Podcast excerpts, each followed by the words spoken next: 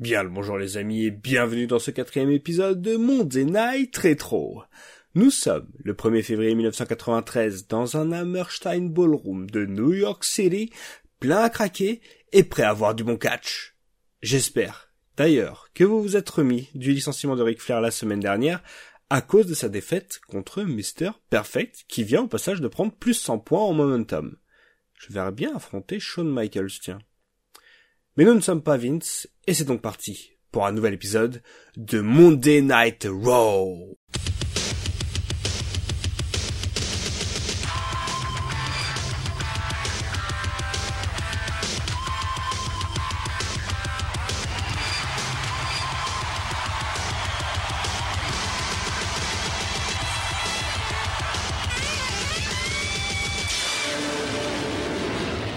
Et ça commence très vite, puisque pas vraiment le temps de se faire des politesses, qu'on a déjà un match entre Tatanka qui fait ses débuts à Raw contre Damien Demento de retour après sa défaite contre l'Undertaker lors du main event du premier Raw de l'histoire.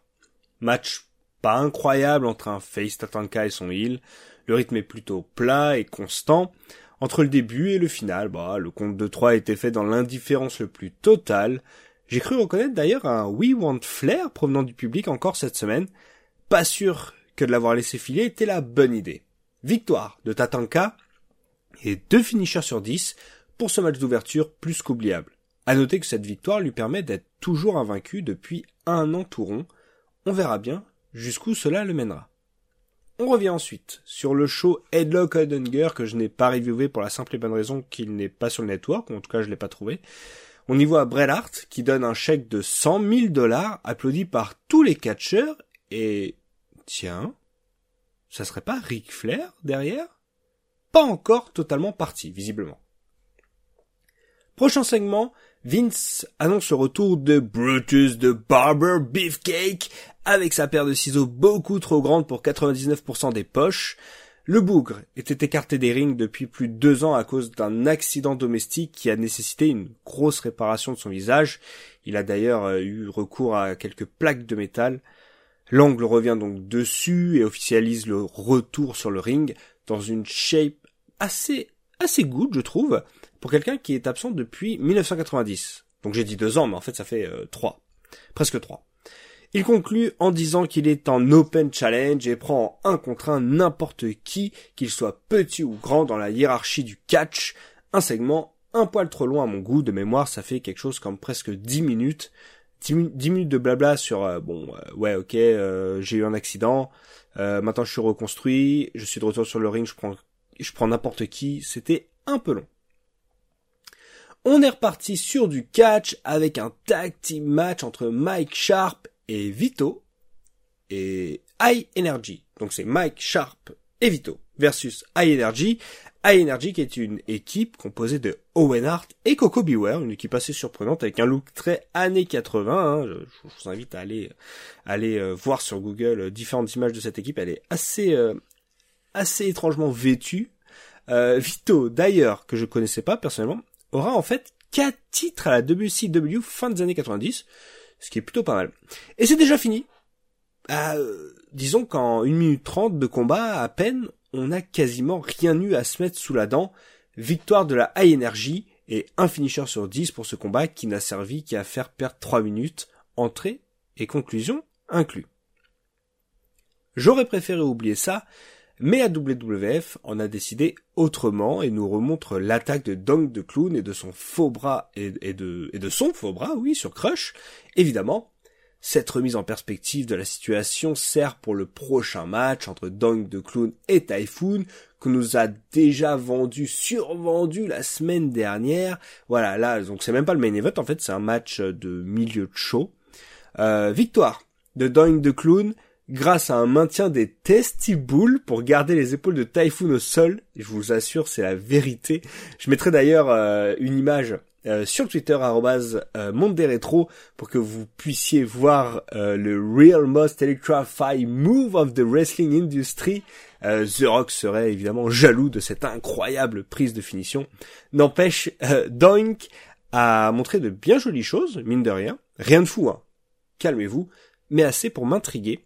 Par contre, bah, son personnage m'insupporte, pardon, clairement. 1,5 finisher sur 10, parce que je trouve que mettre 1, ça serait assez sévère, mais le match est plus mauvais que celui de Tatanka, donc bah juste milieu, 1,5. Même si euh, j'aime pas trop mettre des demi-notes, là euh, j'avais le cul entre deux chaises, j'ai envie de vous dire, donc 1,5. Après ça, on nous vend WWF Mania les samedis matins à 10h, la flemme de reviewer, et l'arrivée du Giant Gonzalez qui a cassé la gueule du Taker au Royal Rumble 93, on le rappelle. Si vous ne le saviez pas, c'est que vous n'avez pas écouté mon podcast Sunday Noon Retro numéro 1 consacré au Royal Rumble 93. Oui, c'est du forçage assumé. Le segment suivant est nettement moins joyeux puisqu'il s'agit d'un hommage à André le Géant, décédé le 27 janvier dernier à Paris. N'hésitez pas d'ailleurs à me dire sur Twitter, rétro, hashtag gros forceur, si vous voulez un podcast entier consacré aux géants français. Je pense que ça serait intéressant et ça serait des podcasts euh, au vu de la carrière du monsieur beaucoup plus longs que les 15-20 euh, minutes que je vous propose chaque semaine. On enchaîne avec un match encore il me semble d'ailleurs que c'est le Raw avec le plus de matchs de mémoire entre Yokozuna, number one contender pour le titre de Bret Hart, on le rappelle, et Bobby DeVito, plus connu sous le nom de Tony DeVito du côté de la ECW un peu plus tard. Ça sent encore le match à sens unique où Yokozuna va sortir trois coups et ridiculise son adversaire qui ne boxe clairement pas dans sa catégorie. Et ça commence d'ailleurs tout de suite avec un super kick qui met KO son adversaire. Le résultat est pire que ce que je pensais honnêtement, puisque c'est bien Yokozuna qui a gagné, certes, bon ça c'est sans grande surprise, mais le pauvre Bobby n'a pas eu un seul coup ou une seule esquive à se mettre sous la dent. Zéro finisher sur 10 pour ce combat qui n'a servi que de transition et d'intro pour une éventuelle rivalité entre le japonais et l'américain Jim Duggan qui était en parallèle au téléphone pendant ce combat, même si je suis pas sûr que le mot combat soit bien utilisé dans ce cas-là. Mais voici qu'on voit débarquer, pour le prochain segment, la Money Incorporation, composée de Mike Rotunda et Ted DiBiase.